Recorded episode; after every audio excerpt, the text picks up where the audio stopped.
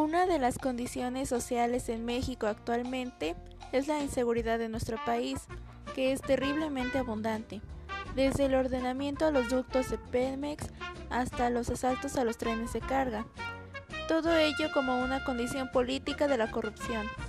Esto ha dejado mucho descontento en el país, sin embargo, han sido varios años con este mismo problema.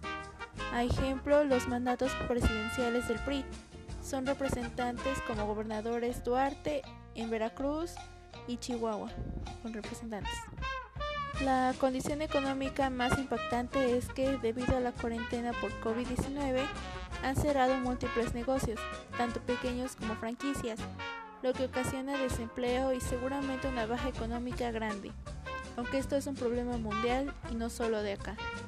En el caso de Puebla, el movimiento empresarial y de negocios representativos del centro histórico, como el Café Saranda, han manifestado en redes sociales la necesidad de abrir y no alargar el periodo de cierre hasta el 25 de enero, con el fin de sustentar la economía de la franquicia y de sus empleados.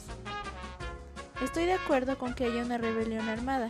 La inestabilidad que ha dejado el COVID-19, sumado a los lastres que México arrastra, son problemas que nos conciernen a todos. Aparte que, desde la Revolución Mexicana se ha demostrado que las autoridades no hacen mucho caso a las demandas de la población, a menos que sea algo que les afecte o cause mucho revuelo.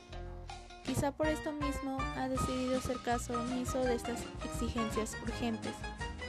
Creo que es necesario manifestarnos en contra y poder avanzar así como se hizo en la revolución.